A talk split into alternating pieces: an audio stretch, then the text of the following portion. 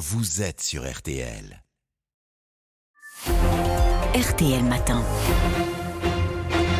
RTL 7h43, excellente journée à vous tous qui nous écoutez. Amandine Bégaud, vous recevez ce matin le président des députés Les Républicains à l'Assemblée nationale, Olivier Marlex. Olivier Marlex, Gabriel Attal, le ministre des Comptes publics, annonce ce matin une série de mesures pour lutter contre la faute sociale. Alors je ne vais pas rentrer dans le détail de toutes ces mesures, mais il y a le renforcement des effectifs de l'URSSAF pour lutter contre la fraude aux cotisations, une fusion progressive de la carte vitale et de la carte d'identité pour éviter que cette carte vitale ne soit utilisée par quelqu'un d'autre, obligation de résider 9 mois par an en France pour toucher une aide sociale. On est à six mois aujourd'hui. Plus de contrôle aussi pour les retraités qui vivent à l'étranger pour s'assurer qu'ils sont toujours bien vivants. Est-ce que tout ça, d'après vous, Olivier Marlex, ça va dans le bon sens? Euh, Oui, ça va dans, le bon sens. Évidemment, euh, la fraude sociale, euh, comme la fraude fiscale, sont un poison dans, une société, quelque chose qui mine la confiance. Si mon voisin triche, pourquoi est-ce que je paye, etc. Donc, donc oui, ça va, ça va dans le bon sens. ce qu'on espère, c'est que les mesures ne tarderont pas trop à se mettre en œuvre quand on parle de, sur les retraites à l'étranger, c'est un vrai sujet. Hein. c'est l'histoire des, des, super centenaires euh, en Algérie de, de, biométrie. A priori, ce ne sera que pour les futurs entrants. Donc, euh, il faut aussi se préoccuper de ceux qui sont euh, actuellement à la retraite. Il y a des contrôles qui ont été faits sur 1000 contrôles réalisés en, Algérie. Il y a 300 fraudes. Voilà, donc ça montre quand même l'ampleur du, l'ampleur du problème, l'ampleur de cette, cette fraude aux retraites. Euh, idem sur, sur la carte vitale. Euh, bon, moi j'aurais aimé une mesure plus immédiate. Là, on nous renvoie à un rythme de fusion avec la carte d'identité. C'est-à-dire, vous auriez voulu quoi? On aurait pu passer euh, très très vite à la carte vitale biométrique. Euh, Sauf que ça a un coût, dit le ministre. Numérique. 250 millions d'euros, pardonnez-moi, pour la carte vitale biométrique. 250 millions, oui, c'est par an. 250 millions, c'est assez rapidement récupéré euh, sur sur la fraude notamment. Les, les, les Espagnols ont, sont passés à l'ordonnance numérique. Vous n'avez plus d'ordonnance papier, etc. Euh, et il n'y a que le, le, bénéficiaire qui euh, qui peut s'en servir. Euh, ça leur a fait gagner des centaines de centaines de millions. Il n'y a, a, pas tout ça, ça me manque un peu de concret, mais enfin bon, tout ça va dans le bon sens quand même il faut agir. Le, concernant le projet de loi immigration, Gérald Darmanin a répondu euh, ce week-end aux propositions que vous aviez faites la semaine dernière. Le ministre de l'Intérieur dit chiche, travaillons ensemble. Il, représente, il reprend votre chiche, monsieur le Président, mais sous condition. En fait, c'est une sorte de oui mais. Je ne sais pas si vous l'avez perçu comme ça. En tout cas, est-ce que vous êtes prêt à faire des concessions, justement, Olivier Marlex? On n'est pas dans le marchandage, on ne sera pas dans le marchandage, c'est une affaire de conviction. Pourquoi est-ce qu'il faut un texte? Parce qu'aujourd'hui, on accueille en France 500 000 étrangers 500 000 étrangers par an, étrangers légaux. C'est 100% de plus que sous Nicolas Sarkozy, 100% de plus que la droite au pouvoir, contrairement d'ailleurs à ce que dit Monsieur euh, Darmanin. Donc euh, c'est une question derrière de, de, de, cohésion nationale. Nos capacités à intégrer, à assimiler sont totalement, euh, totalement débordées. Il y a urgence à reprendre les choses en main.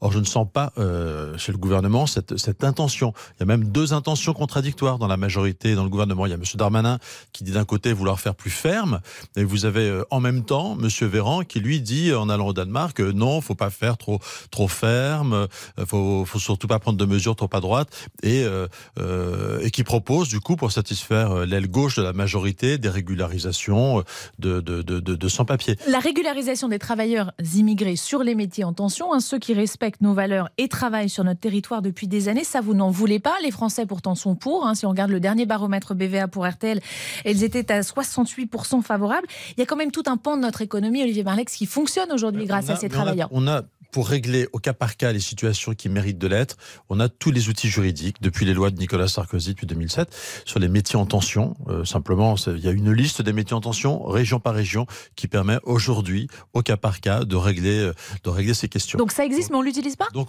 oui, on l'utilise pas. Euh, on l'utilise pas depuis, je crois que depuis 2011, pas dire de bêtises, pendant dix ans, on n'a pas réactualisé cette liste des, des, des, métiers en tension. Donc le droit actuel suffit. Et ce que veut faire le gouvernement, en réalité, c'est de, de, relancer un appel d'air. C'est de créer un nouveau titre de séjour qui lancera un appel d'air et c'est des régularisations massives. Nous ne voulons évidemment pas de régularisation massive parce que la mesure, dites-vous, enfin le, le, on a tous les outils pour régulariser ceux qui méritent de l'être à vos yeux. Au cas par cas, aujourd'hui, on peut. Vous avez un, besoin d'un médecin euh, étranger dans un hôpital, sujet euh, criant.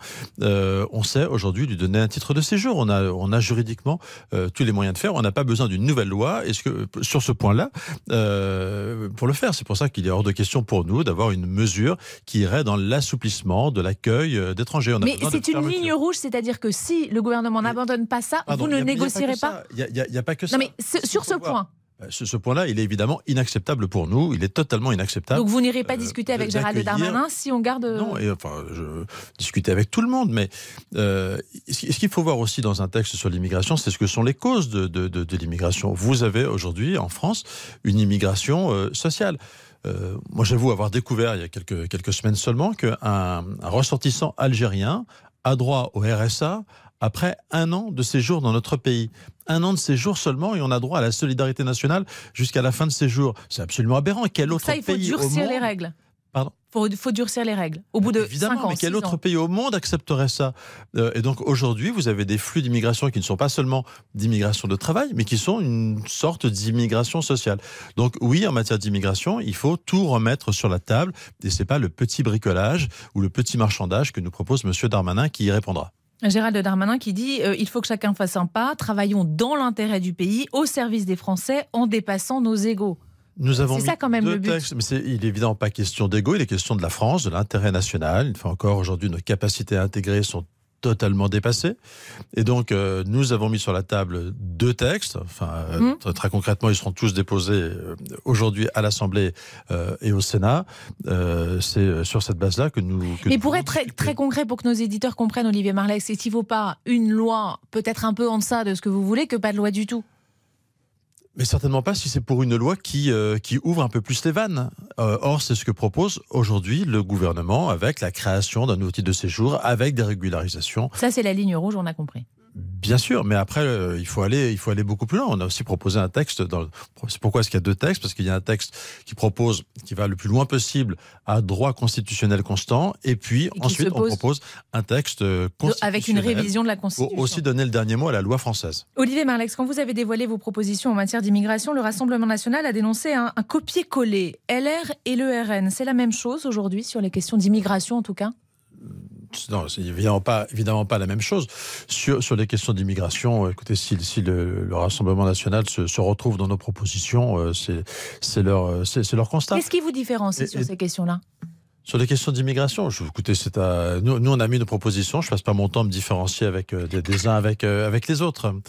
À propos du RN, Elisabeth Borne a eu des mots très durs hein, ce week-end. La, la, première ministre assure que le Rassemblement national est l'héritier de Pétain, qu'il véhicule une idéologie dangereuse est-ce que vous partagez ce point de vue, Olivier Marlex ah, écoutez, moi je suis euh, passionné d'histoire, donc euh, j'ai du mal à oublier que le premier euh, fait d'armes politique de Jean-Marie Le Pen a été d'être le directeur de cabinet de M. Tixé-Vignancourt, qui était le ministre de l'Information du gouvernement de, de, Vichy, frappé de la dignité nationale. J'ai du mal à oublier que dans les fondateurs du Front National, vous aviez quelqu'un comme Pierre Bousquet, ancien Waffen-SS, officier de la Waffen-SS, enfin voilà, et d'autres d'ailleurs, mais on va pas leur faire de la publicité à tous de sinistre mémoire. évidemment, les électeurs du Rassemblement national aujourd'hui ne, ne, se reconnaissent pas dans tout ça? Tout ça est très loin pour eux.